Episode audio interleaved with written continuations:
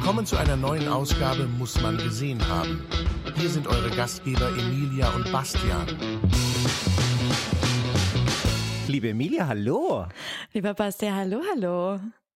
Da sind wir wieder. Es ist wunderschön, dich zu sehen und dich zu hören. Ich habe mich schon die ganze Woche gefreut, dass wir uns heute treffen und äh, wieder über einen neuen Film reden miteinander. Ich freue mich auch riesig und ähm, ich freue mich vor allem über die Filmauswahl, die wir getroffen haben. Ah, du fällst gleich wieder mit der Tür ins Haus, finde ich super, äh, finde ich ganz großartig. Möchtest du denn dann gleich sagen, um welches Film, äh, um welches Film, um welches Film es sich denn heute handelt? ich würde sagen, äh, du fängst einfach mit der Einleitung an. Und ähm, ich weiß nicht, ob du den Filmtitel okay, dabei ich bin, ja dies, ich bin ja diese Woche dran. Du bist die Woche dran und falls du ihn nicht erwähnst, ähm, können wir danach beide nochmal sagen, worum es geht. Aber nur zur Erinnerung, ähm, der Buchstabe Das ist war, eine sehr gute Idee. Ähm, der Buchstabe R. Und dann würde ich sagen, Bühne frei. Fang doch mit der Einladung an. Wir haben uns den Film Rush ausgesucht. Ähm, weil er mit R anfängt. das war schon mal ein durchaus wichtiges Kriterium. Und zweitens, weil wir Bock hatten, ihn anzuschauen, oder? Richtig. Richtig. Und worum geht's? Richtig. Also, ich habe eine ganz kurze Zusammenfassung geschrieben, weil ich finde, der Film ist ein wirklich visuelles äh, Feuerwerk tatsächlich. Ähm, und, äh, und das zu behandeln braucht ein bisschen Zeit. Deswegen eine kurze Zusammenfassung hier äh, von meiner Seite und dann kannst du ja sagen, ob du dem so zustimmen würdest auch. Mhm. Also, Rush ist ein biografisches Drama aus dem Jahr 2013, das die Rivalität zwischen den Formel-1-Fahrern James Hunt und Niki Lauda während der Saison 1976 in den Fokus nimmt. Der Film, inszeniert von Ron Howard, taucht tief in das Leben und die Rivalität dieser beiden ungleichen Rennfahrer ein. James Hunt, ein draufgängerischer Brite, und Niki Lauda, ein disziplinierter Österreicher, führen einen intensiven Wettstreit, der in einem tragischen Unfall auf dem Nürburgring gipfelt, welcher Lauda schwer verletzt. Der Film erzählt eindringlich von ihren unterschiedlichen Persönlichkeiten, den Opfern, die sie brachten, und dem fesselnden Wettkampf um den Meistertitel. Weltmeistertitel. So viel Zeit muss sein, tatsächlich. Wow. Ähm, Regie hat geführt Ron Howard, äh, habe ich ja schon erwähnt, der unter anderem auch A Beautiful Mind äh, gedreht hat und Apollo 13. Ähm, Drehbuch ist von Peter Morgan, die Kamera ist von Anthony Dodd Mantle, ich finde, das muss man auch erwähnen. Und mhm. äh, unbedingt dieses Mal auch den Schnitt. Ich finde, der Film lebt extremst vom Schnitt. Ähm, großartig geschnitten, hat auch zwei Academy Awards dafür bekommen für Schnitt und für Ton. Da würde ich auch noch ein bisschen drauf eingehen, weil der ist auch ganz großartig. Ähm, und die Filmmusik ist von Hans Zimmer. Ja, ich hatte auch gesagt, also den, den darf man jetzt auch noch mal mit erwähnen. Ja, er hat einen den kompletten darf man Soundtrack auch noch mal erwähnen. Der, der hat den kompletten Soundtrack gemacht und ich würde jetzt dir tatsächlich sagen, äh, du könntest ja mal die Schauspieler aufzählen, die da drin vorkommen, ähm, weil das sind ja quasi KollegInnen von dir. Oh, ja, ganz und natürlich alles ähm, ganz, ganz nahe Freunde. Ähm, ist ja. Natürlich, klar, ja, selbstverständlich. Man kennt, man kennt sich. Man kennt sich. Ist ja klar. Daniel Brühl übernimmt die Rolle des Nicky Lauda. Ähm, Chris Hemsworth in dem Fall ähm, spielt den James Hunt. Alexander Maria Lara sp äh, spielt die Marlene Knaus, die Ehefrau von Niki Lauda. Olivia Wilde spielt die Susie Miller, die das Model auch aus England. Das sind die Hauptcharaktere. Dabei, dabei belassen. Das sind ja, die wichtigsten Charaktere in diesem Film. Mhm. Ja, finde ich, finde ich auch. Damit ist schon mal äh, ein guter Überblick verschafft worden. Liebe Emilia, wie war denn das Filmerlebnis für dich? Was, äh, ich frage ja immer, was war so dein erstes Gefühl, als du aus dem Kino gegangen bist? Oder diesmal hast du ihn wahrscheinlich im Kino gesehen, da läuft er nämlich mh, hm, eher nicht so im Moment. Ähm, wahrscheinlich hast du ihn zu Hause geschaut, aber was war denn so dein, dein ja, dein Gefühl, als dann die Endcredits über den Bildschirm flimmerten? Also das Ding ist, ich habe ihn im Kino gesehen. 2013 kam mein Vater ähm, zu mir ähm, ins Zimmer und hat gesagt, es kommt ein Film raus, das interessiert ihn total, weil er die Zeit ähm, nicht miterlebt hat, aber definitiv viel davon noch hängen geblieben ist und er Formel 1 da ja ganz groß war und Niki Lauda ja auch ein ganz großer, großer ähm, bekannter Mensch wurde aus, aus der Zeit. Und ähm, wann ist der gestorben? Der ist doch auch erst vor, vor zwei, drei Jahren gestorben. Und dann hat er gesagt, wir gucken uns den an. Und ich erinnere mich auch noch, das war irgendwie auch kalt draußen, dunkel draußen. Ich habe schon immer geliebt, ins Kino zu gehen, aber Formel 1 hat mich noch nie interessiert. Und dann habe ich gesagt, naja gut, entweder bleibst du zu Hause oder du kommst halt mit deinem Dad mit. Und dann haben wir diesen Film gesehen und danach wurde ich ein großer Formel 1 Fanboy und habe gesagt, auf jeden Fall werde ich jetzt Rennfahrerin und möchte, ähm, möchte das auch. Also ich erinnere mich noch an, an das äh, After-Kino-Erlebnis. Für mich war es jetzt, glaube ich, auch mindestens äh, das zehnte Mal Film gucken. Wie war es denn für dich? Du bist ja ein äh, sehr jungfräulicher Mensch davor gewesen und hast ihn ja jetzt zum ersten Mal gesehen. Ich bin, ich bin, ein sehr jungfräulicher Mensch gewesen, bin ich auch nach wie vor. Ähm, aber was Rush betrifft, ähm, habe ich äh, diese Jungfräulichkeit jetzt abgeworfen. Ähm, ich fand den Film tatsächlich ein, ein, ein visuelles Meisterwerk. Ähm, mhm. Also der wirklich sehr, sehr stark durch den Schnitt lebt. Ähm, der, also der hat nicht umsonst dafür auch äh, den British ähm, Academy Film Award gewonnen, weil der Schnitt in dem Film, der ist wirklich großartig. Sehr, Aber sehr schnell, sehr dynamisch. Dass dieser Film äh, nicht für die Oscars nominiert wurde. In keiner Kategorie. Der wurde, aber er, aber er ist größtenteils, größtenteils ist er da relativ unberücksichtigt geblieben. Das stimmt schon. Also in, bei den British äh, äh, Academy Film Awards hat er eben diese zwei Preise gewonnen. Einmal für den Schnitt und einmal auch für den Ton denn ich finde, der Film ist ein wahnsinnig gutes Beispiel dafür, wie gut äh, und wie wichtig ein guter Ton, eine gute Tonmischung im Film tatsächlich sind. Das ist ja oft so ein bisschen das Stiefkind des Films. Die sind nur noch besser gestellt als die Setfotografen, das weiß ich auch aus eigener Erfahrung. Die sind ganz unten äh, auf der Leiter. Äh, aber äh, Ton ist so unglaublich wichtig. Und ich glaube, wenn du den Film ohne Ton sehen würdest, würde er so wahnsinnig viel von seiner Dynamik einbüßen, weil diese ganzen Motorengeräusche, dieses Geschepper, wenn die über diesen, diesen Asphalt brettern, äh, das ist wirklich wahnsinnig gut gemacht. Also das reißt dich wirklich mit, das nimmt dich mit. Also der Schnitt und die und der Sound, die Tonmischung am Ende, auch die, das Sounddesign ist so wichtig in dem Film und ich glaube, der macht wirklich also 30, 40 Prozent des gesamten Films auf. Und gerade die dynamischen Szenen, wie jetzt eben das, die, die ganzen Rennen, äh, die natürlich die, dich als Zuschauer mitreißen und mitnehmen. Ähm, fand ich wahnsinnig, wahnsinnig gut. Ich ja. habe auch, also auf meine Notizen habe ich erstmal nochmal raufgeschrieben, epic, epic, epic. Es, ist, es fängt einfach an mit dieser Szene, ähm, dieser äh, Nürnberg-Ring, was ja, glaube ich, alle, die schon mal den Namen Dicky Lauda gehört haben, ja, er hatte diesen krassen Unfall auf den Nürnberg-Ring in Deutschland und ähm, hatte ja dann diese ich glaube, was zwei Wochen war er im Krankenhaus, um dann, obwohl alle Ärzte gesagt haben, tu es nicht, dann doch wieder zurück ins Rennen ähm, einzusteigen, was ja schon auch sehr verrückt ist und wo man dann ja auch merkt, okay, well, ja. da hat sich jemand dem Formel 1 Sport äh, sehr hingegeben. Und genau, es fängt eben dann an und diese, also wie du sagst, Ton, aber eben auch diese ganze Kamera. Es ist einfach so irre, wie das aufgefangen wird und wie man sofort diese Spannung, die ja der ganze Film, der ganze Film bleibt da. Ich meine, diese Geschichte wird erzählt von diesen beiden Rennfahrern, die ähm, zwei verschiedene Wege gefunden haben, in die Formel 1 zu kommen und zwei sehr unterschiedliche Menschentypen sind. Und in dem Film Dazu äh, eine, eine kleine Anekdote. Ist es so, dass der Peter ähm, Morgan Sehr gerne.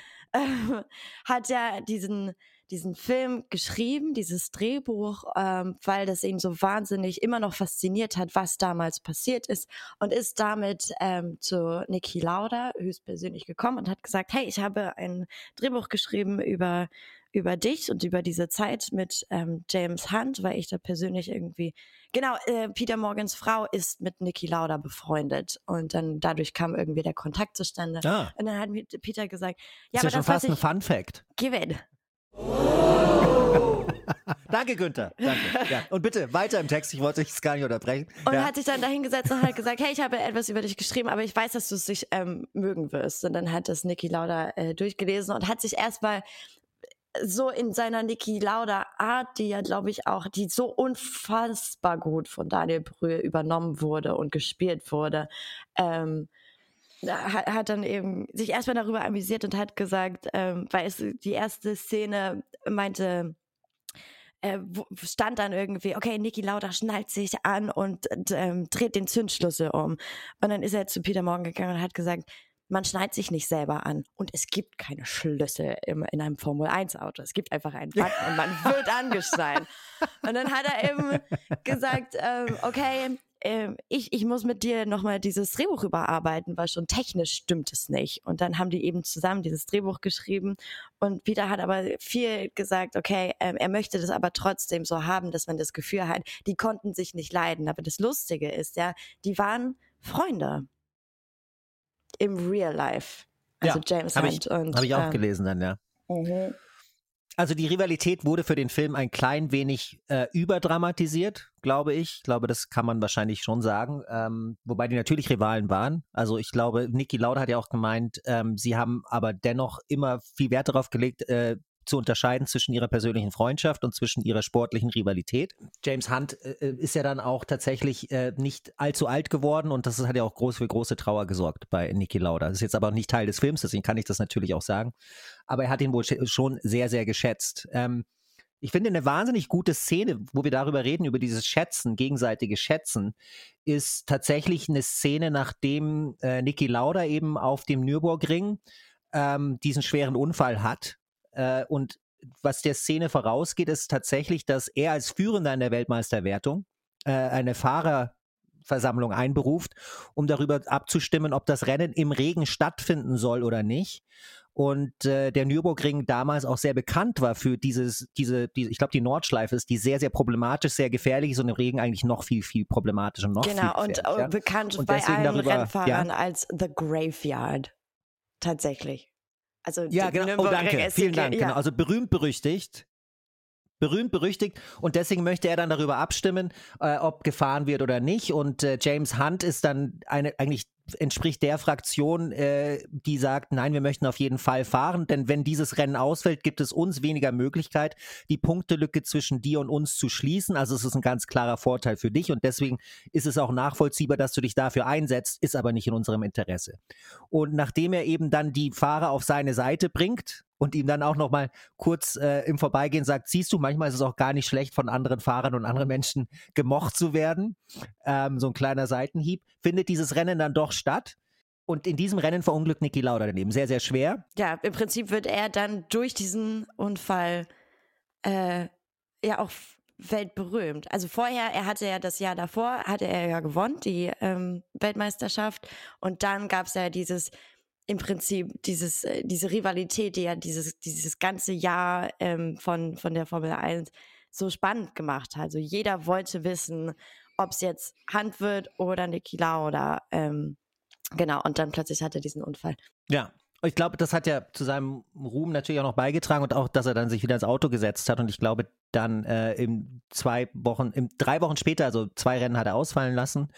Ähm, aber die sind noch nicht wöchentlich, die Rennen. Entschuldige, die sind eigentlich zweiwöchentlich. Deswegen glaube ich, war es schon etwas länger. Wie dem auch sei, auf jeden Fall hat er zwei Rennen verpasst und, äh, und ist dann beim dritten Rennen schon wieder hinterm Steuer gesessen und hat, glaube ich, einen dritten Platz gemacht. Und das ist natürlich beeindruckend. Der ähm, vierte. Aber was Bei seinem ersten Rennen hat er den vierten gemacht. Oder vierter. Danach genau. war er. Vielen Dank. Danke fürs Fact-Checking. Danke, liebe Emilia. Großartig. Du bist unglaublich gut vorbereitet heute. Wow. Ich habe gesagt, Fangirl. Es ist. Ähm ja. Du Reden kannst Sie es nicht verleugnen. Mhm. Gar kein, Wie viel Zeit haben Sie denn? Fall. Ja. ja. Tja, äh, dreiviertel Stunde auf jeden Fall und dann schauen wir mal weiter. Wir können gerne noch hier ein bisschen verlängern heute natürlich, wenn das genau. so weitergeht. Bonus, ja, genau. Wir machen eine ganze Bonus-Episode noch. Ähm, also auf jeden Fall finde ich dann, fand ich es dann großartig, weil dann ist diese Szene, du siehst dann danach, wie er eben behandelt wird, Niki Lauda, was, äh, wie viel er auf sich nimmt, um auch so schnell wieder fit zu werden. Ich finde, die Szenen im Krankenhaus, die gehen einem wirklich unter die Haut. Was er da alles durchleiden musste, will ich jetzt gar nicht so viel näher drauf eingehen. Na, wir können einmal sagen, was ist, was, was äh, passiert. Er, er ist eingeschlossen im im Feuer, also sie versuchen ihn rauszuziehen, dann explodiert der, der Tank ähm, und, und er verbrennt sozusagen am, am äh, im lebendig. Er ist über eine Minute in diesem Feuer Inferno eingeschlossen. Genau. genau. Also er kommt nicht raus, irgendwo klemmt der, der der, der, der äh, Gurt und ja. dann holen sie ihn endlich raus. Genau, genau, und dann wird er nach Nürnberg in ähm, Nürnberg? Ja, oder? Mannheim. Äh, Mannheim, genau, ins Krankenhaus. Nürburgring und Mannheim, das ist ja genau. Fact-checking, danke. Wir, wir ähm, sind ein sehr gutes Team. Wir sind einfach ein gutes Team. Was soll ich sagen? Wir sind ein sehr gutes Team. Und es ist ja äh, ganz verrückt, weil also ähm, er, er, heiratet ja davor ähm, äh, eben Marlene, die äh, wahnsinnig toll gespielt wird von Alexandra Maria Lara. Genau.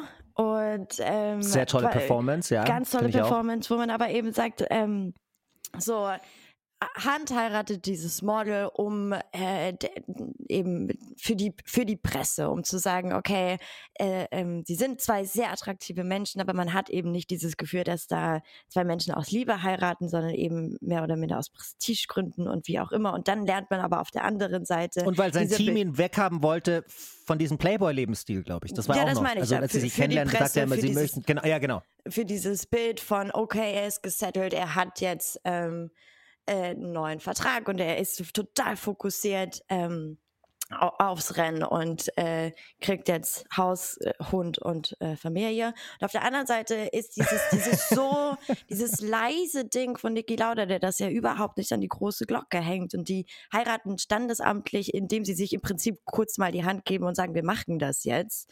Wo ja dann auch noch dieses Zitat kommt, wo er sagt, okay, ähm, das finde ich leider Gottes eine wahnsinnig kitschige Szene, die ich, ähm, die so aus diesem Film so ein bisschen rausfällt, wenn sie dann in diesen Flitterwochen sind und da im Meer schwimmen und dann steht er da Ge und kann nicht schlafen und und sie sie sagt, was ist denn los? Und dann sagt er, ja, Glück ist irgendwie dein Feind, weil weil plötzlich kann man irgendwie was verlieren und dann kommt sie und sagt, ja, aber dann hast du ja schon verloren und man denkt so, Nee, warum? Das, was ist das für, für eine Interruption in diesem Film? Weil, hä?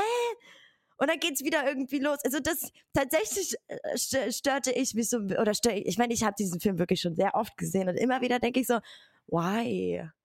Und dann glaube ich aber, um da wieder ja, zurückzukommen, brauchte das vielleicht das, um zu sagen, sie ist die ganze Zeit da. Sie ähm, bleibt da bei, bei, ihm und weiß nicht, ob er überlebt oder nicht überlebt und, und er lässt sich die Lunge absaugen von diesem ganzen, was Lungen so aufnehmen. Bei vollem Bewusstsein. Bei vollem Bewusstsein. Und das hat Daniel Brühl ja auch mit sich machen lassen. Und es ist einfach sowas so, ah, oh Gott, oh Gott, es ist, diese, diese Szene ist schon, das ist so nah, also es geht einem sehr nah, wenn man, man kämpft mit Nikki, um Nikis Leben, während wir weiterhin trotzdem mit Hand auf dem in, in der Formel 1 sind und im Rennwagen sitzen. Und das ist schon echt irre und das ist, glaub, also das ist ja auch ähm, im echten Leben so passiert, dass er gesagt hat, okay, ich gucke meinem Rivalen dabei zu, wie er gewinnt, damit ich so schnell wie möglich wieder regeneriere.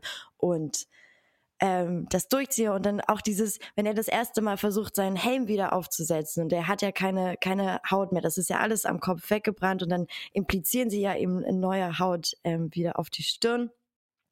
Vom und, Oberschenkel wird die dann transplantiert auf seinen Kopf. Genau. genau. Um, äh, und äh, dann kommt eben Marlene und sagt, hör auf und äh, hofft halt so ein bisschen das, weil sie leidet ja auch, das finde ich, das spielt sie auch so irre, dass sie sagt, ich kann nicht mehr. Ich, ich, so, ich, bin bei dir, ich liebe dich, aber hör bitte auf. Und äh, er dann einfach sagt, so, so geht's nicht. Ich verstehe dich, aber so geht's nicht. Ich muss. Und dann haut er sich diesen, diesen Helm nochmal auf den Kopf und dann, bam, kommt er wieder zurück. Und das ist auch so ein Gänsehautmoment, oder? Dieses, äh, er kommt wieder und alle sagen, Niki Lauda ist wieder da, Niki Lauda ist wieder da. Und er ist, setzt sich wieder in, in sein Auto. Den Ferrari das haben wir jetzt erzählerisch sehr gut alles gemacht, finde ich, weil das kommt jetzt wieder genau an den Punkt. Jetzt hast du da sehr schön übergeleitet zu dem, was, was ich jetzt eben an den großen Momenten in diesem Film finde. Ich will noch kurz auf die Szene zu sprechen kommen mit diesen Flitterwochen und so. Ja. Ich gebe dir da vollkommen recht. Ich finde auch, die fällt ein bisschen raus. Äh, didaktisch gesehen macht die Szene, Szene durchaus Sinn, weil was danach natürlich kommt, dieses Leid von Niki Lauda ist. Und äh, um da diese Empathie auch für ähm, für Marlene aufzubauen, ist es wichtig, die beiden auch in so eine Art von Verbindung in dem Film zu sehen. Also ich glaube, deswegen wurde die Film, die Szene natürlich auch eingebaut, aber sie ist ein bisschen too much einfach. Sie ist ein bisschen ja, sie ist, sie ist einfach ein bisschen drüber, ähm, aber deswegen didaktisch verstehe ich, warum die Szene drin ist, aber ja, finde sie auch ein bisschen übertrieben. Ähm, aber jetzt kommen wir bei dem Punkt, wo er dann wieder diesen Helm sich aufzieht, wie du gerade gesagt hast, und dann auch wieder ins Auto steigt und beim dritten Rennen schon wieder hinterm Steuer sitzt, äh, um weiter den Weltmeistertitel in Angriff zu nehmen. Ja. Äh, und dann steht er vor dem Rennen, es spricht sich irgendwie im Fahrerlager rum, Niki Lauda ist da, Niki Lauda ist da wieder am Rennen teilnehmer, also, boah, das ist ja Wahnsinn, das geht ja gar nicht. Und James Hunt hört das eben auch und geht dann rüber zu seiner Box und stellt sich dann auch zu ihm hin und sagt, nachdem sie diese ganze Rivalität ständig hatten und sich eigentlich auch nicht wirklich mochten, wie gesagt, auch ein bisschen überzeichnet, äh, dramaturgisch für den Film, ähm, aber dann auch sagt, hör zu, ich fühle mich wirklich verantwortlich und Nein, auch schuldig, er? Er fängt weil ich an bei und dieser sagt, äh, Niki, ich wollte dir einen Brief schreiben um sich dann ja, zu. genau. er wollte ihm einen Brief schreiben, das hat er dann aber wieder verworfen und er wusste nicht, wie er anfangen soll und so weiter und so fort. Und dann steht er eben da und, und möchte sich entschuldigen und seine Verantwortung äh, eben auch eingestehen. Und dann sagt Niki Lauda in seiner ganz eigenen Art und Weise, eben Daniel Brühl in dem Moment, aber ich kann mir vorstellen, dass es äh, in echt nicht so wirklich viel anders war, sagt, äh, ja, du hast recht. Also er, er gibt ihm nicht erstmal so, nein, nein, alles gut, lass gut sein, sondern er gibt ihm recht.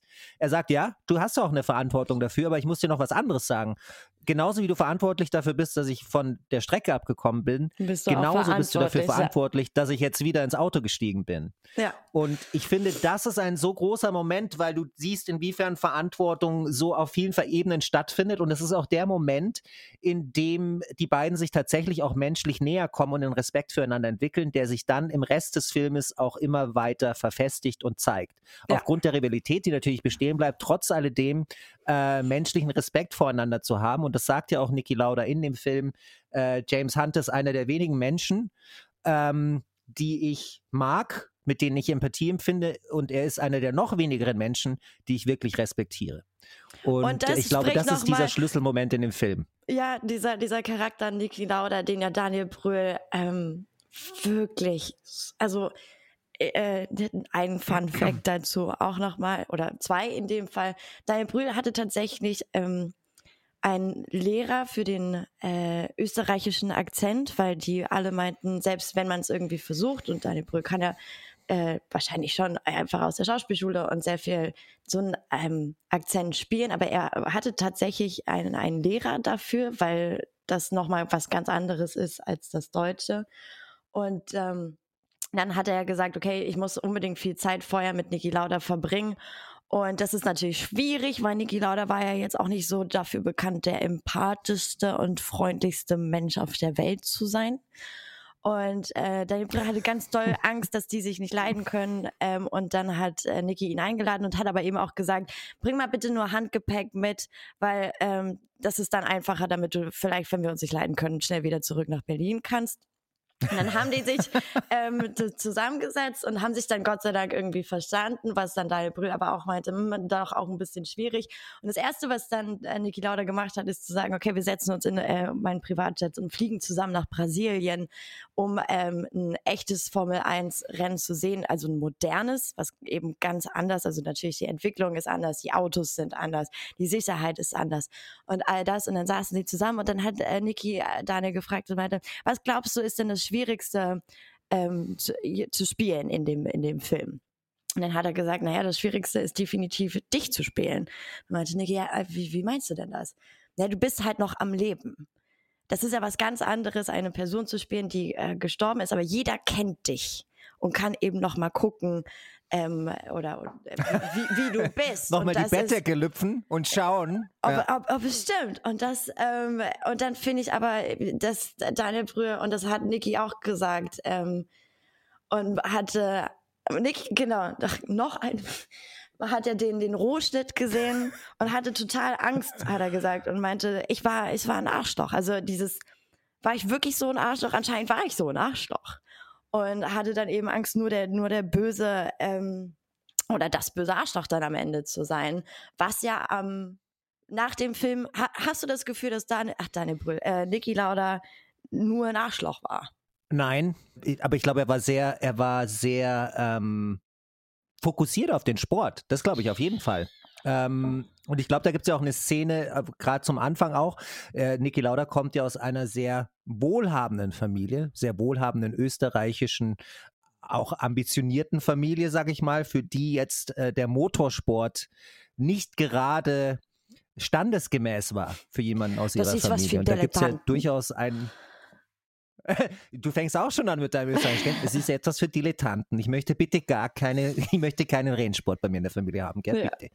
Und, äh, und von daher ähm, äh, weiß er auch, wenn er sich jetzt dem widersetzt, muss er auch wirklich was leisten und, äh, und sagt auch über sich, sich selber, das ist das Einzige, was ich gut kann. Ob das stimmt oder nicht, weiß ich natürlich nicht, kann niemand beurteilen, aber es ist seine eigene Selbsteinschätzung. Und deswegen hat er, glaube ich, aus diesem Gefühl von, ähm, den will ich es allen zeigen, wo man ja oft hört, das ist ein sehr guter Motor für Ambition und für äh, Selbstverwirklichung. Äh, au- aus diesem Grund heraus, glaube ich, entwickelt er dann diese riesengroße Ambition und auch diesen riesengroßen Ehrgeiz. Und, äh, und ich glaube, diesen Ehrgeiz ähm, braucht man dann auch, um da ganz oben mitzuspielen. Das glaube ich schon. Obwohl, und das, da wird es ja dann interessant, jetzt, was ich gerade gesagt habe, siehst du James Hunt, der eigentlich ein Gegenentwurf dazu ist und es dann trotzdem zum Weltmeistertitel bringt. Und das ist eigentlich das Schöne an dem Film, dass es zeigt, es muss nicht das eine oder das andere sein. Es kommt darauf an, ich glaube, am Ende ist es eine Frage des Willens. Am Ende des Tages, glaube ich, ist es eine Frage des Willens. Wie sehr möchtest du das und was bist du bereit dafür zu geben? Findest du? Ähm, das glaube also, ich schon. Das ist, das ist doch das Interessante daran, dass der eine ist, ähm, der kalkuliert. Niki Lauda kalkuliert. Er sagt, ähm, es ist, äh, entsteht eine 20% Chance zu sterben bei jedem Rennen. Und das ist er ähm, willig einzugehen, aber keinen Prozent mehr. Das sagt er ja dann eben auch nochmal, wenn er diese ähm, Genau. Fahrerversammlung einberuft, um zu sagen, so, hey, das ist das Risiko, das geht jeder von uns ein. Und Hand ist halt einfach, und das, das äh, verschafft der Hand dann eben auch nach dem ersten, nach der ersten Weltmeisterschaft, ähm, wo sich ja beide dann einkaufen, um, um äh, auf, auf der einen Seite Hand, der sagt so, okay, wir sind ähm, werbefrei und wir haben einfach ein weißes, schönes Auto und ähm, er, er- er schon gut fährt, aber keiner sich dann, er, er findet keinen Sponsor. Und dann beginnt ja eben die Weltmeisterschaft ähm, 67 und wo er den 76. Äh, 76 so rum. Und er braucht einen Sponsor und das ist ja eben auch diese Phase, wo er dann ähm, seine seine Ehe geht in die Brüche und so.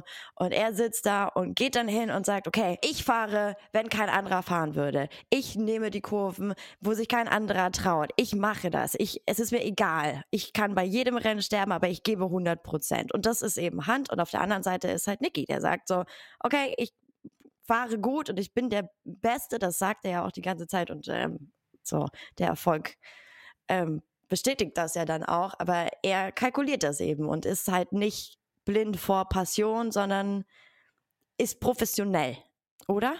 Ja, das ist auf jeden Fall. Also äh, ich glaube, da, ohne das ging sie auch nicht. Und ich glaube, da kommen wir dann wieder zurück zu, warum er dann heiratet. Ich glaube, es war für die Presse, aber auch weil sein Team ja möchte, dass er ein bisschen dieses Playboy-Dasein aufhört und wirklich eine, eine Routine eingeht, ja, etwas sich so ein bisschen niederlässt, äh, genau aus diesem Grund, um eben auch so diesen Fokus ein bisschen verlagern zu können, äh, so wie das Niki Lauda durchaus im, ganzen, im gesamten Film ja auch macht. Ähm, aber trotzdem sind sie nach wie vor sehr unterschiedliche Typen, auch gerade am Ende des Films. Äh, das ist ja auch sehr, sehr spannend. Ich glaube, das kann ich auch sagen, ohne jetzt zu viel zu verraten, sehen sie sich in einem, in einem Hangar. James Hunt kommt gerade von einer Party. So, er ist in so eine, hat so eine Entourage dabei mit vielen jungen Damen äh, und, und ist so wieder dieses Playboy-Image einfach, das ihm die ganze Zeit schon angehaftet ist. Und sieht dann zufällig Niki Lauda im Hangar äh, bei einem Flugzeug. Und Bei wir wissen ja alle mittlerweile, Flugzeug. äh, Niki Lauda, bei seinem Flugzeug, genau. Er hat ja eine große Passion fürs Fliegen gehabt und, äh, und so weiter und so fort. Und da fängt es eben auch an. Und dann haben sie da einen Austausch und Niki Lauda sagt zu James Hunt, äh, Fliegen ist gut für dich. Ähm, weil du musst dich an Regularien halten, es ist gut für die Selbstdisziplin, es ist etwas größer als du, deswegen es würde dich im Rennsport auch weiterbringen. Und dann sagt aber James Hunt eben zu ihm, ja, aber wenn ich im Leben keinen Spaß habe, ähm, wozu soll ich denn dann überhaupt Weltmeister werden? Was ist denn dann Gewinnen überhaupt? Ja, und da siehst du wieder diese Unterschiedlichkeit der Charaktere, die da aufeinanderprallen und die trotzdem ihren Weg irgendwie gehen. Und das finde ich das Spannende an dem Film, weil ich bin wirklich, wirklich kein Verfechter von unserer Leistungsgesellschaft, so wie sie das jetzt machen. Ich glaube durchaus aber, dass in einem, in einem Setting, in einer Umgebung wie der Formel 1 dass du da schon wirklich Disziplin auch brauchst und irgendwie einen Willen. Und ich glaube, den haben aber beide. Ich glaube, das ist das, was in dem Film beide irgendwie vereint, zwar auf ganz unterschiedliche Arten und Weisen, aber der Wille ist da, ich möchte der Beste sein. Und Ja. das ist dann auch wieder das Brennmaterial äh, und das der, das, das, der Sprit für diese ganze Rivalität, die in diesem Film natürlich auch äh, maßgeblich äh, die Geschichte trägt. Findest du, man Und könnte, das finde ich Ni- eben auch spannend. Man könnte Niki Lauda als österreichischen Tom Cruise bezeichnen? Niki Lauda. Moment, da muss ich jetzt ganz kurz mal drüber nachdenken, ja, bitte. Ähm, Niki Lauda, Österreich, Tom Cruise. Für mich ist ja Österreich und Tom Cruise schon ein ziemlich großer Widerspruch, muss ich sagen. Und nichts gegen, nichts gegen äh, österreichische Freunde, Freundinnen und ZuhörerInnen. Ähm, ich liebe Österreich sehr, wirklich. Ich liebe Österreich sehr. Ich bin da immer sehr, sehr gerne. War erst vor kurzem in Wien. Super Zeit, sehr schöne Stadt. Ähm, aber Österreich und Tom Cruise, weil die passt jetzt irgendwie nicht so ganz zusammen für mich. So. Ähm, äh, wie, warum fragst du? Lass mich mal so fragen. Warum, warum, warum stellst du mir die Frage? Für dich schon? Du bist mir einfach in den Kopf gekommen und dann war ich so, naja, wieso Tom Cruise? Fährt auch schneller Autos und fliegt irgendwelche Flugzeuge und das hat ja Niki Lauda auch gemacht. Du hast recht. Du hast recht. Von daher, glaube ich, bin ich gerade ein Opfer meiner eigenen Vorurteile geworden. Vielen Dank, dass du mich da wieder auf den Pfad der Tugend zurückgebracht hast. Also hier im Sinne aller auch ÖsterreicherInnen, die zuhören, ich finde, ja, absolut, ist kein Widerspruch. Und in dem Sinne, wie du gerade beschrieben hast, ist Niki Lauda der österreichische Tom Cruise. Oder Ethan Hunt, könnte man natürlich dann auch sagen. Vielleicht, oder? Im übertragenen Sinne. Ja, oder so. Sagt es uns. Was haltet ihr so. davon? Ja, genau, schreibt uns. alle, alle die, die, äh, die dazu Bezug haben, zu Österreich und so weiter und so fort, bitte schreibt uns, äh, wie, was ihr von äh, Ethan Hunt oder Niki Lauda als österreichischem Ethan Hunt haltet. Ich finde, wir sind eigentlich schon auf einem sehr guten Weg zu unseren Fun Facts, wobei du ja schon Let's do vorhin einige davon genannt hast. Mhm. Und Günther hat wieder mal vergessen, den Knopf zu drücken. Günther, wirklich. So, dann möchtest du loslegen? Oder, oder, oder, oder. Ich glaube, ich habe schon ein bisschen Was- was, vorgelegt. Ich finde, du darfst. Ähm, Du hast ein bisschen, ich bin jetzt in der Bringschuld. Ja, du hast Ja. recht. Ich sollte, ich sollte, ich sollte auch ein bisschen was äh, zugute äh, tun hier. Also, was man, was interessant ist, ist zum Beispiel, dass in dem ganzen Film auch tatsächlich authentische äh, Moment, ich habe auch den Einspieler wieder vergessen. Immer das gleiche. Moment. Fun Facts. Da sind sie, die Fun Facts. Was man auch vergisst äh, oder was noch nicht zur Sprache gekommen ist, dass äh, der Schnitt, haben wir schon gesagt, ist äh, wirklich äh, ausgezeichnet, großartig, ähm, nicht umsonst ausgezeichnet, sehr dynamisch, sehr schnell. Ähm, und äh, es gibt tatsächlich auch authentische Rennszenen, die in den Film reingeschnitten wurden von den 76 Grand Prix. Und gerade auch als Niki Lauda in, im Krankenhaus liegt äh, und sich die Lunge das ist absaugen die lässt. einzige. Das ist die einzige echte Szene. Alles andere haben sie gestellt und gedreht. Genau, Ja. das ist absolut richtig.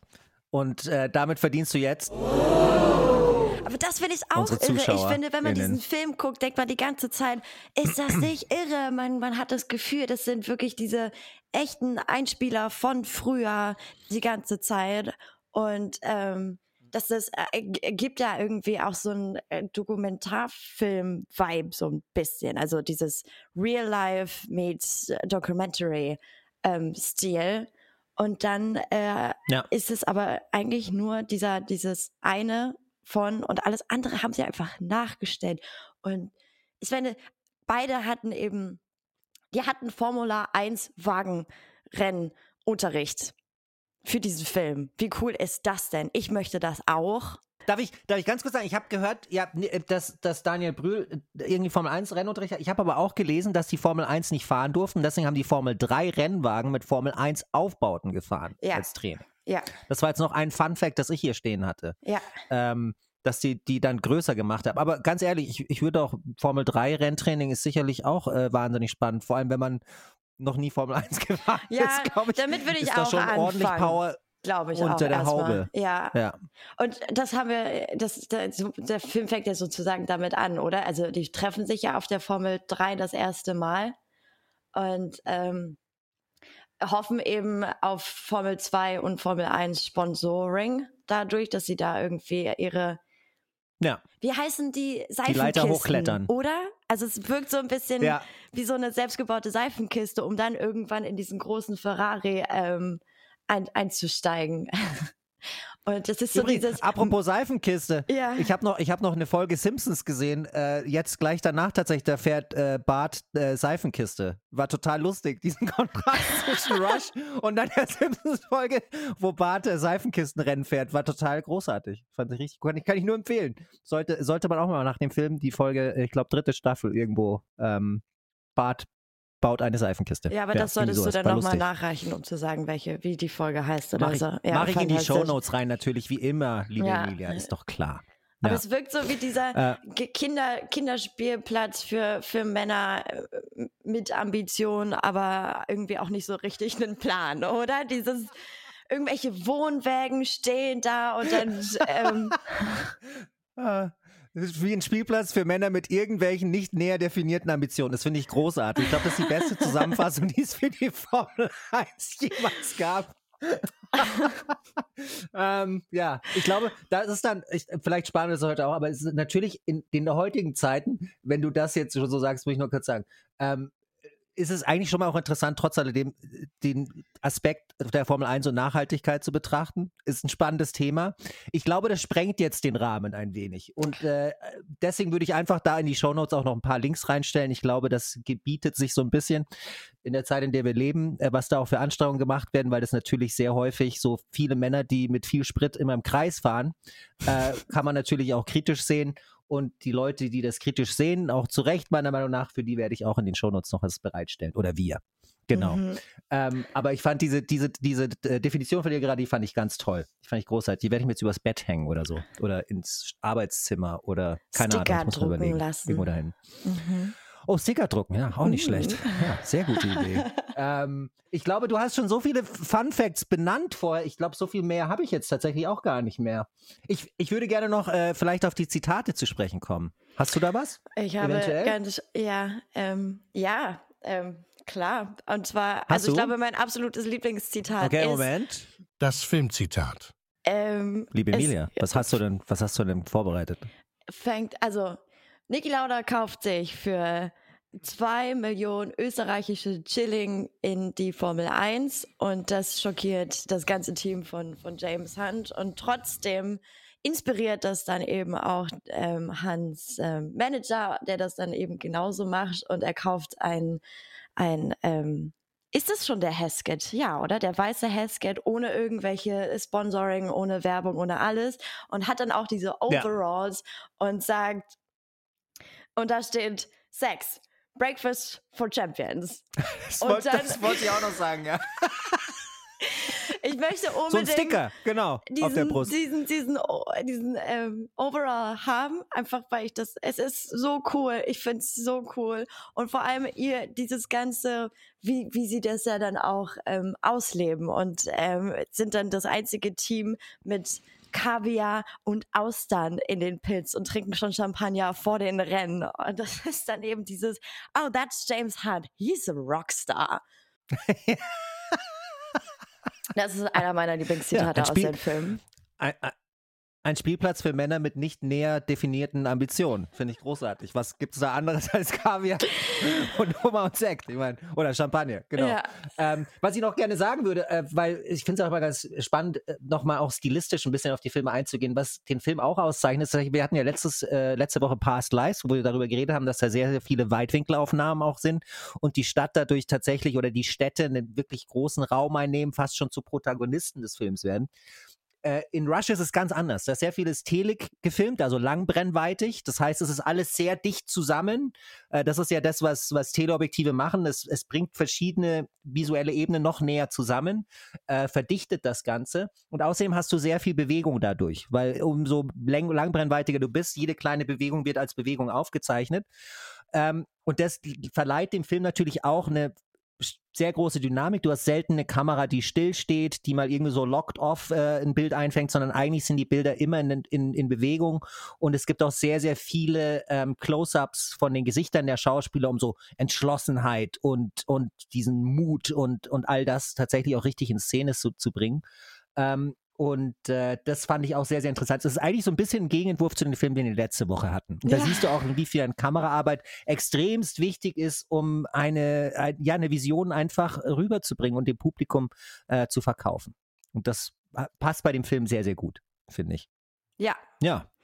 Und ja. eins hatte ich dann auch noch, und das ist eben ja, bitte. Äh, right before, wenn James, James Hunt hat einen Unfall oder ein, wie, er benutzt doch dieses tolle Wort, eine, eine Argu, äh, kind of an argument, wie sagt man das? Äh, er hatte einen ein Streit, ein Argument? Ein, ein, genau, ein Streit mit. Eine Auseinandersetzung? Äh, Auseinandersetzung vorher mit äh, einem anderen Fahrer bezüglich des Fahrers Frau und muss dann ins Krankenhaus und hat dann eben äh, Gemma als Freundin äh, und dann bringt er. Spielt von Natalie Dormer. Genau, und bringt sie mit zum Formel 3 Spielplatz, Kinderspielplatz für Männer mit irgendwelchen Ambitionen.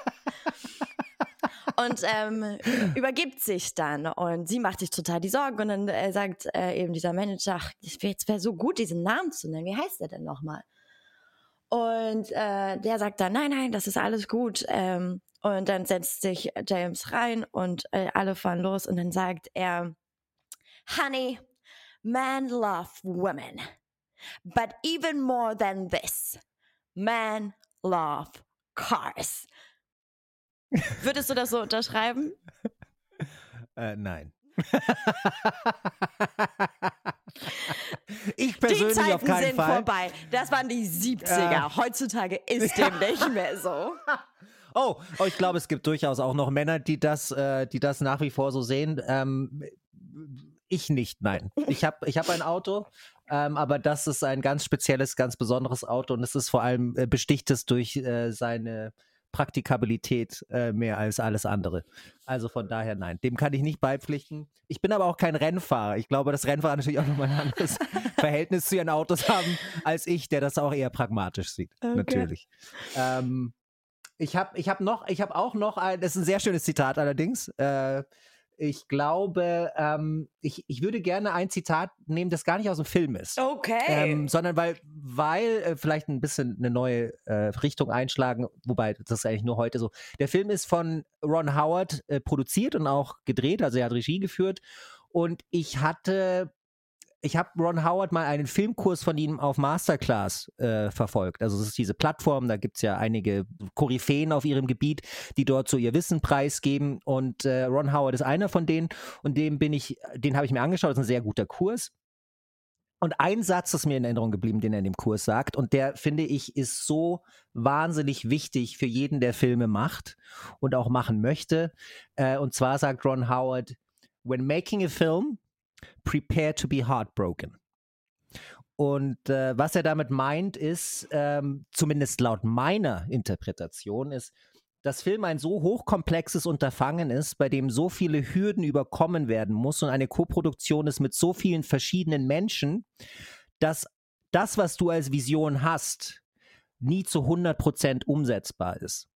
Und du dich immer von irgendetwas verabschieden musst. Und, äh, und das natürlich sehr, sehr häufig dann äh, bricht das dein Herz. Und so ist es bei mir auch, wenn ich Filme mache tatsächlich. Ich sehe sehr, sehr häufig die Dinge, die dann vielleicht nicht funktioniert haben, die nicht stattgefunden haben. Äh, ich messe es dann oft an Dingen, die äh, eben vielleicht nicht so liefen, wie ich das wollte. Und so dieses, dieses, dieses Heartbroken ist tatsächlich etwas, was im Film, finde ich, ähm, Platz haben muss und auch dir dann wieder neue Energie liefert, auch wieder neue Pro Projekte anzugehen. Ähm, und dieses, dieser Kreislauf ist das, was er sagt. Deswegen, when making a film, prepare to be heartbroken, finde ich, ist eine wahnsinnig feinfühlige Zusammenfassung, wie Film gemacht und produziert wird. Mhm. Und diesen Satz, äh, der, der, der folgt mir bis heute und der ist einer der wichtigsten für mich, wenn es ums Filmemachen geht.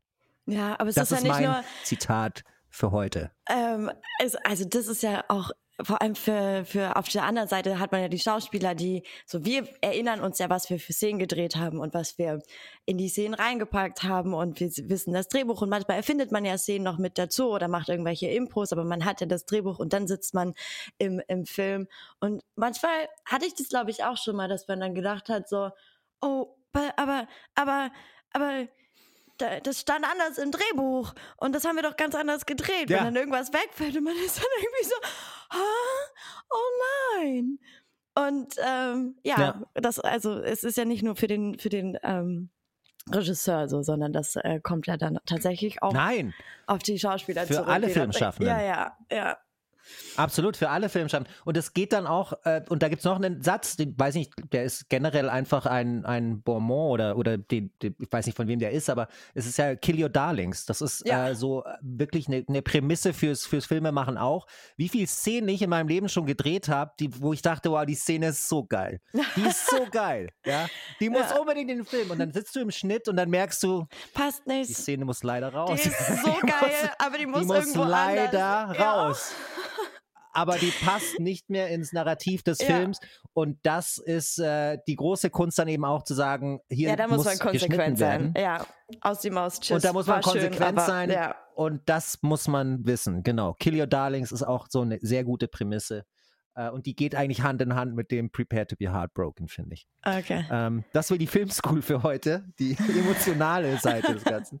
Ähm, was haben wir denn jetzt noch übrig, Ich liebe habe Emilia? noch, ich, ich hab noch zwei. Ähm, und zwar ja, äh, hau raus hier. wenn, bring, äh, bring it on. so, also im Film, ich weiß nicht, ob das echt ist, da, äh, da habe ich mich leider nicht äh, maulwurfmäßig nochmal so äh, rein reinge, reingeschaufelt. Aber auf jeden Fall im Film lernt sich ähm, Nick, lernen Niki und Marlene sich kennen, weil Marlene mit ihrem äh, Freund Schluss macht. Ein berühmter Schauspieler war das auch, der, äh, aber der Altersunterschied war sehr, sehr groß und auf jeden Fall trennen die sich. Und dann fahren die zusammen Auto, ähm, genau, weil Niki braucht ähm, einen jemanden, der ihn mitnimmt. Und dann sitzt Niki im Auto und mit äh, Nikis relativ arroganter Art, die ja, hm, man gewöhnt sich dran und am Ende hat man ihn dann so, aber am Anfang denkt man auch so, genau, hier Haben ihn Clay lieb. fragt ihn ja eben auch, bist du irgendwann mal kein Arschloch? Und dann meint er, wieso bin ich ein Arschloch? Wenn ich, ich fahre einfach besser als du und ich bin der Schnellere und er, er haut halt die Fakten raus, aber zu seiner Art ist jetzt nicht besonders einfühlsam. Und auf jeden Fall sitzt er in diesem Auto Nee, und Empathie sagt, ist nicht so sein nee, Ding. Nein. Er, er kann gut Auto fahren. Und sitzt dann neben Marlene im Auto und sagt, ähm, irgendwie, dein, dein äh, Ke- Keilriemen nutzt dich ab. Und dann sagt sie, nein, äh, geht gar nicht, das war jetzt in der Werkstatt, ich, ich möchte davon nichts hören. Und äh, dann meint sie, ja, dann, ja, aber noch irgendwas. Und dann sagt sie noch drei andere Sachen, was weiß ich, dein linker Vorderreifen müsste aufgepumpt werden, äh, dein Auspuff, ich weiß es nicht mehr genau, hat aber jedenfalls noch. Und auf jeden Fall haben sie dann einen, äh, und dann meinte sie, genau, woher möchten Sie denn das wissen? Und dann sagt er, God gave me an okay mind, but a really good ass, which can feel everything in a car. Ich finde dieses, okay. Hattest du, also ich habe, ich kenne den Film ja jetzt, wie gesagt, seit 2013, aber manchmal saß ich auch in meinem Auto ähm, und habe auch immer gedacht, so, hm, ich bin Niki Lauda. So, ich, ich habe das, ich bin eins mit dem Auto. Ich weiß das. I feel it. Hattest du das auch schon mal? Wobei, nein, du hast ja den Film gerade erst gesehen. Das kommt noch, ich sag's dir. Mm. Das kommt noch, meinst du? Mhm. Ja. Also an meinem, an meinem Auto wurde gerade einiges gemacht. Ähm, ich warte noch, dass es äh, repariert an mich äh, zurückgegeben wird. Ähm, und dann werde ich mich sicherlich mal ins Auto begeben und mal schauen, wie sensibel mein Arsch denn tatsächlich ist. Ist ja. so, ich, mein werde dann, ich werde dann Bericht erstatten. Ja, ich werde dann Bericht erstatten. Ja. Spätestens in der nächsten Folge, vielleicht, wenn er dann schon zurück ist und werde dann Aufschluss geben darüber, wie sensibel er denn tatsächlich ist. Ja. Ähm, so hat jeder seine ganz besonderen Talente. Ja. also, und äh, ja, das ist, das ist eins, das man dann auch wirklich gewinnbringend einsetzen kann im Fall von Niki Lauda. Ähm, Ein ja, letztes also hätte das ich noch. wäre eigentlich. Ein, du hast noch, ja bitte. Ein Moment, letztes. noch ein Zitat, noch ein Zitat, Aha, ja, aha. Moment. Äh, ja, dann spiele ich. Ich mache jetzt noch mal den Das Filmzitat.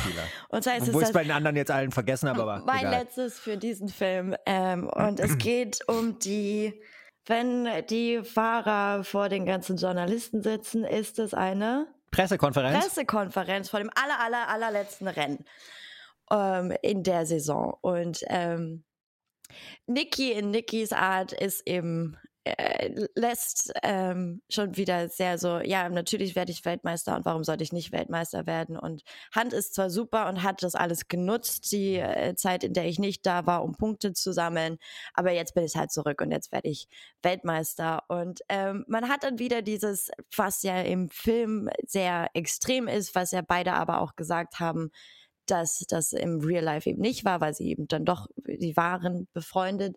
Und ähm, dann ist ja eben Hand der toll und cool und ähm, immer souverän auf alles reagiert, weil er ist ja der Rockstar und ähm, soll dann auf das antworten.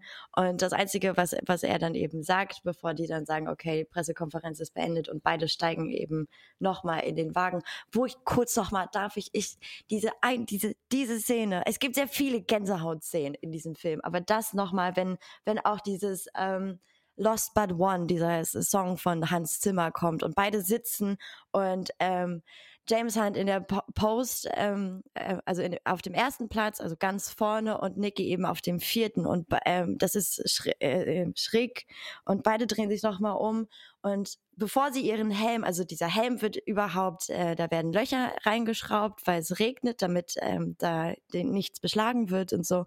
Und, und dann drehen sie sich beide nochmal um. Und dann dieser Blick und dieses wirklich nochmal dieses Zunicken, so, hey, wir sind das, das, das ist uns und das ist jetzt. Ah, liebe ich. Aber zurück zum Zitat. Ja, ich, ähm. ich, du hast das so schön und eindrücklich beschrieben. Ich habe mich nochmal zurückgeführt gefühlt in den Film. Ich war nochmal wirklich da. Aha. Ich habe den Regen gespürt. Ja. Er lief mir am Gesicht herunter. Ja, total. Um, ähm, ähm, jedenfalls, aber, war das so ein Zitat? Nein, nein, ja, das Zitat bitte? ist, ähm, äh, also James Hunt antwortet, if Nikki is being tricky and getting a kinky out of playing mind games, then fine. I'm flattered. Und das beschreibt, glaube ich, diese, das ist eben auch das im Film, diese entstehende Beziehung zwischen den beiden. Das, äh, James ist immer der Cooler und sagt die ganze Zeit, ähm, ja, die, die Ratte spricht und die Ratte und hier und da und versucht die ganze Zeit eben äh, Nicky so ein bisschen zu provozieren, aber Nikki äh, lässt sich eben nicht provozieren, weil Nikki sagt halt, ja, ich bin das und ich komme hier an, um zu arbeiten und gehe wieder und alles andere interessiert mich nicht. Das stimmt. Das wieder die Unterschiedlichkeit der Charaktere eben auch so ein bisschen äh, nachdrücklich zeigt. Mhm. Ja, ähm, also es gab auch sehr, sehr viele gute Zitate, finde ich auch. Ähm, sehr viele interessante Szenen. Sollen wir langsam zum Abschluss kommen? Wir Was sollten, meinst du? Ja, wir sollten, mhm. sollten wir. Sollten Dann wir starte ich doch mal unseren mhm. Countdown ein, okay. Emilia. Let's do it. Ja, ich, ich glaube, äh, wir, für große Überraschung jetzt sorgen. Ich starte ihn trotzdem mal ein. Minus six, five, four, three, two, one. Ja, definitiv. Ja, auf jeden muss Fall. Man, ja. Muss man, muss man gesehen. Muss man aus ja, finde ich auch. verschiedenen es ist Gründen. Ein, es, Feuerwerk. Es ist ein, genau, äh, es ist, es macht so unfassbar viel Spaß, das zu sehen. Und ich komme aus einer Familie, die nie Formel 1 geguckt hat. Ich war äh, nie Fan. Ich finde Autos cool, aber eben auch nicht zu cool. Danach war ich Formel 1 Fan. Auch nicht lange, aber und, und auch nur für die Zeit von früher, weil ich dann plötzlich gesagt habe, mich eben dann vier Jahre mit den Formel 1 70er Jahren bis 80er Jahren beschäftigt habe ähm, und gesagt habe, ah, voll cool und lauter Autos und mh, hm, aber Niki Lauda hier und Niki Lauda da. Ähm, irre. Daniel Brühl spielt ihn so unfassbar fantastisch, mega gut, krass, toll, weil ich glaube, das ist eben auch dieses ähm, dieses, man, man, was er ja, ja auch sagt, ich finde diese ganzen wahren Begebenheitsgeschichten, wenn man jemanden verkörpert, den, den man kennt, das ist schwierig. Und das. Auch mit Sicherheit. Ja.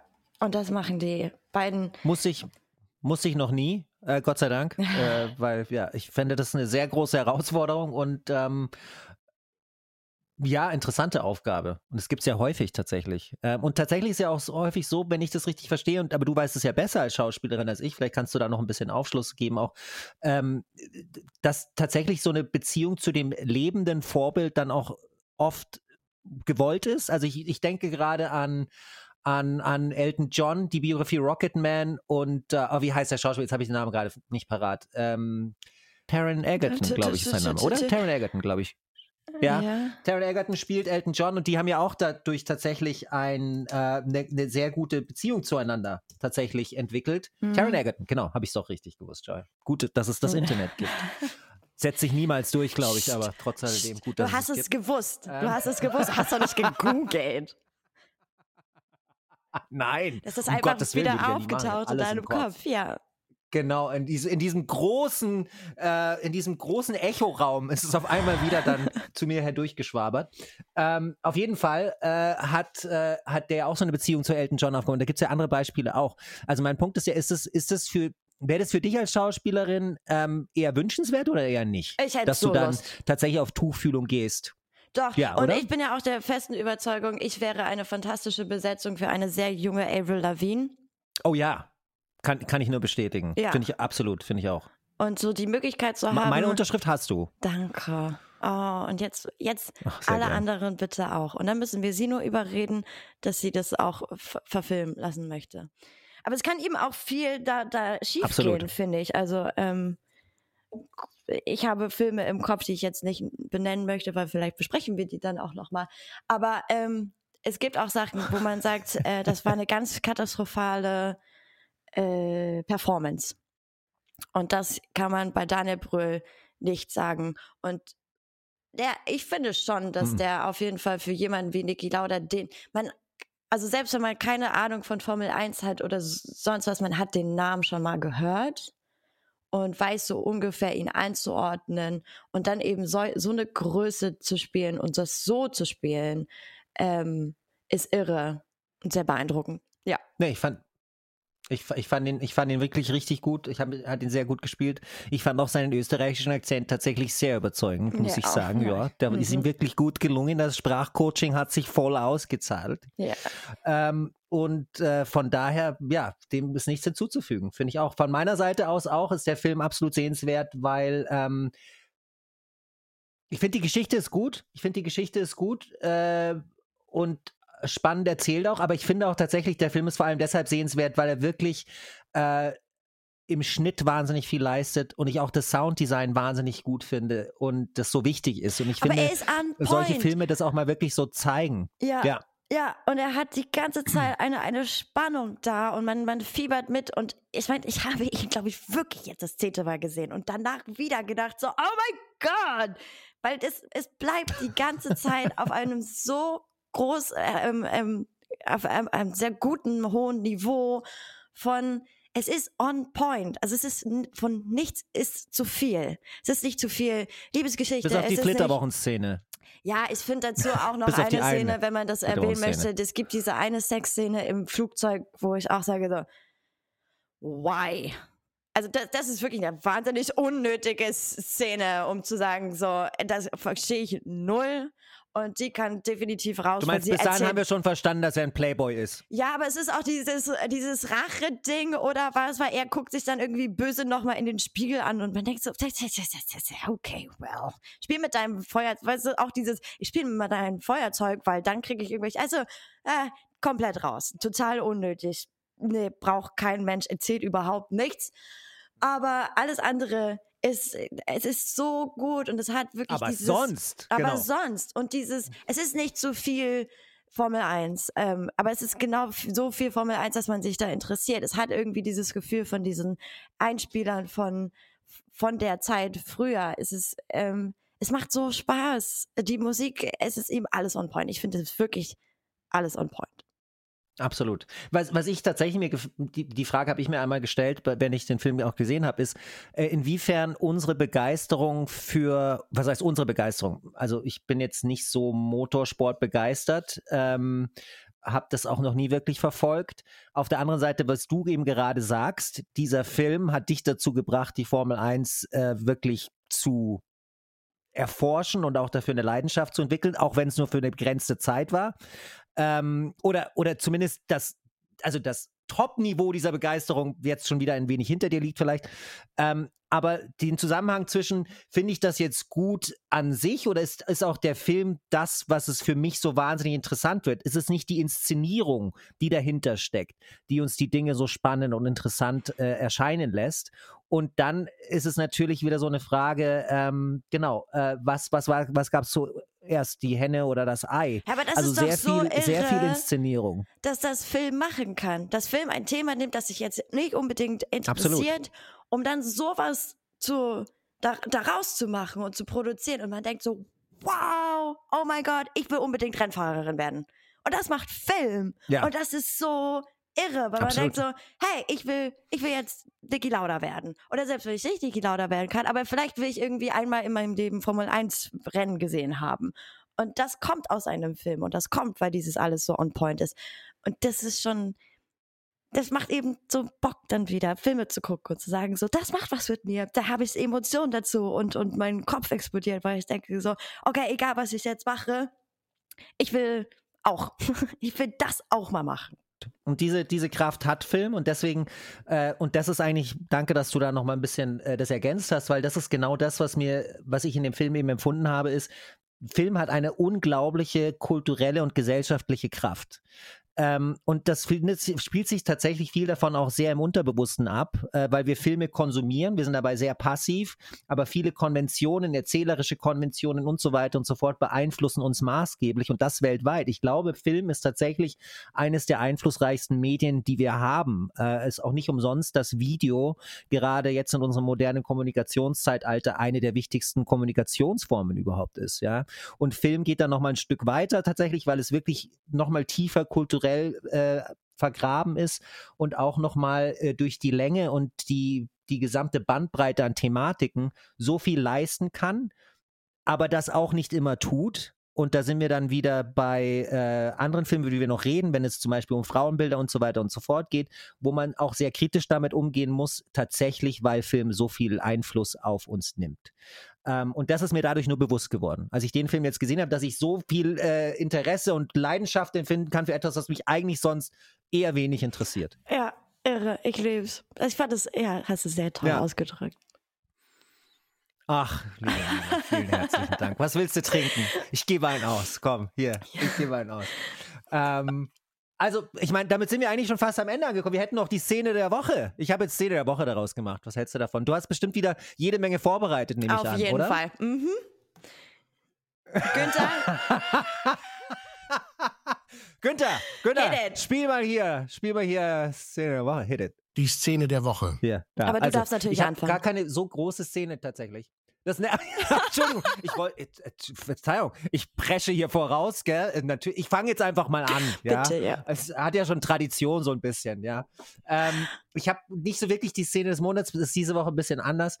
Ähm, ich habe nur etwas, was mich maßgeblich äh, beeindruckt hat und war, es ist ja jetzt Our Planet 2, ist auf Netflix raus. Das ist ja diese, diese äh, Naturdokus, äh, Filmreihe. macht da nicht Hans ähm, Zimmer auch von David Musik? Attenborough erzählt. Oh, das weiß ich gar nicht. Da müsste ich jetzt noch, so gut habe okay. ich es nicht recherchiert, Ah, weil es ja okay. nur, ist ja nur ein Sei äh, Seitensegment, ist ja nur eine Okay. Seitenrubrik. Ähm, auf jeden Fall, die Musik ist auch gut, aber es wird eingesprochen von David Attenborough mit atemberaubenden Bildern und es ist so schön und es gab ja schon Our Planet, die erste Reihe, die erste Staffel, jetzt ist die zweite raus und ich habe tatsächlich nur die Trailer gesehen und die Szenen darin und die gehen mir so nah, die sind so schön, so wunderschön und ich merke aber auch, wie sehr es mich tatsächlich so traurig stimmt, weil wir auf der anderen Seite so massive Probleme haben, äh, diese schöne Welt zu bewahren, wie sie es eigentlich, wie sie bewahrt werden sollte, dass wir sehr, sehr schlechte Bewahrer unseres Planeten sind. Und dieser Trailer hat mich daher einfach wirklich ähm, ja, äh, sehr nachdenklich gestimmt, so schön er auch ist, ähm, aber auch viele Fragen mir ausgelöst. Und ich werde mir auf jeden Fall anschauen. Ich werde mir die ganze Reihe anschauen mit viel, viel Freude auch, weil es ist einfach eine wahnsinnig schöne Reihe und David Attenborough ist für mich einer der großen Helden. Jemand, der mit 90 Jahren noch immer so ein Sendebewusstsein hat, weil du merkst, dass er einfach, ähm, er kämpft für diesen Planeten, für die Bewahrung der Lebensgrundlagen aller Spezies hier und, äh, und dafür ist er einer der größten äh, Verfechter und dafür schätze ich ihn wahnsinnig sehr. Ich werde es mir anschauen. Ist ab jetzt verfügbar, jeder, der es noch nicht weiß, Our Planet 2. Ähm, ist raus, auf Netflix läuft das, glaube ich. Und ähm, ich wünsche euch viel Spaß dabei. Liebe Emilia, was ist denn, nachdem das ja deine Lieblingsrubrik ist, wie wir alle schon festgestellt haben, was ist denn deine Szene der Woche? Ich glaube, aufgrund dessen, dass es meine absolute Lieblingsrubrik ist und ich mich natürlich einfach, ich brauche die Zeit und den Raum, mich darauf vorzubereiten und du kennst es, die Arbeit, der Stress. Würde ich das für diese Woche tatsächlich einfach nochmal auslassen, mich dann aber für das nächste Mal ganz doll vorbereiten. Wow, das ist natürlich jetzt ein sehr steiles Versprechen. Ähm, Arbeit, Stress übrigens kenne ich nicht, habe ich noch nie erlebt. Ich habe keine Ahnung, wie sich das anfühlt. Es ist in meinem Leben komplett Das ist was sehr, abwesend. sehr Deutsches. Nachdem man über das Wetter Ah, redet, redet man ja. über die, die Arbeit und Ja. den Stress, den man so hat. Ja. Vielleicht liegt es daran, vielleicht. Ja, wir ich, ich können darüber noch Leben, mal sprechen. ich habe in meinem Leben zu einem großen Teil im Ausland und in Berlin gelebt. Das ist ja fast das Gleiche, oder? Mein, Ja. Ja, Aber das ist okay. ja auch irgendwie, ja, genau. ja, okay, wunderbar. Na dann. Ähm, dann bleibt uns ja eigentlich nur noch eins übrig, oder? Um diese wunderschöne Folge mit dir heute abzuschließen. Auf jeden Ähm, Fall. Äh, wär, wäre jetzt ist jetzt an der Zeit, an dem Glücksrad zu drehen. Okay, hit ähm, it. Günther. Hit it! Okay, du zählst durch, ja? Du Aha. zählst ab? Okay. Okay, Also, mhm. und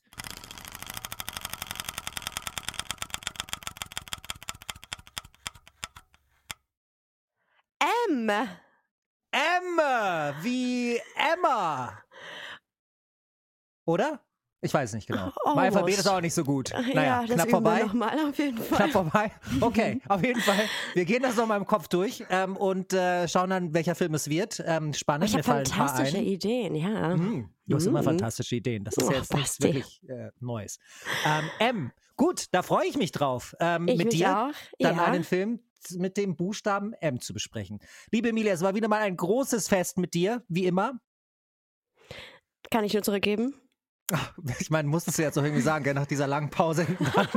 Was sollst du da auch Großartiges Das- darauf keiner. erwidern? Ja, es war so ein bisschen Fishing for Compliments. Aber wie dem auch sei, es war wunderschön mit dir. Ich freue mich auf die nächste Folge, dann ein Film mit M. Und an alle, die zugehört haben, äh, vielen Dank, dass ihr dabei wart. Wir freuen uns jedes Mal, wenn ihr einschaltet. Und wir sehen und hören euch wieder in zwei Wochen. Bis dahin, Auf- macht bis es gut. Dahin, genau. Ähm, tschüss. Tschüss. Das war Muss man gesehen haben mit Emilia Bernsdorf und Bastian Fischer. Hey Basti, Äh, was denn, liebe Emilia? rate mal, von wem dieses Zitat kommt. Es kommt im Leben nicht darauf an, wie viel du austeilst, sondern darauf, wie viel du einstecken kannst. Das kommt natürlich vom einzig wahren Rocky Balboa. Ja, es kommt vom einzigen wahren Rocky. Und das, Adrian! du- Yes. Entschuldigung. wenn du gut in etwas bist, mach es nie umsonst. Das war Heath Ledger in The Batman. Boom! Als The Joker. Nein, Heath Ledger in Batman als The Joker. So rum. Ich glaube, jetzt müsste es stimmen, oder? Ja, total korrekt. Du bist richtig gut heute. Vielen Dank. Danke fürs Kompliment. Äh, me- meinst du, wir sollten? Ja, vielleicht, also gleich, aber ich habe noch eins. Eins habe ich noch. Dann hau mal raus. Okay, also ready? Ready. Von dem Geld, das wir nicht haben, kaufen wir Dinge, die wir nicht brauchen, um Leuten zu imponieren, die wir nicht mögen. Das ist natürlich aus Fight Club. Natürlich Langweilig. ist es aus Fight Club. Ja, very good. Und deswegen, liebe Leute, wollen wir von dem Geld, das wir noch nicht haben, Dinge kaufen, die wir für diesen Podcast brauchen, um Leuten zu imponieren, die wir definitiv mögen, nämlich euch Filmbegeisterte. Also, wenn euch dieser Podcast gefällt, supportet, liked und donatet, was das Zeug hält. Die Links dazu findet ihr wo, liebe Emilia? Unten in den Show Notes. Und damit verabschieden wir uns. Bis zum nächsten Mal. Ciao.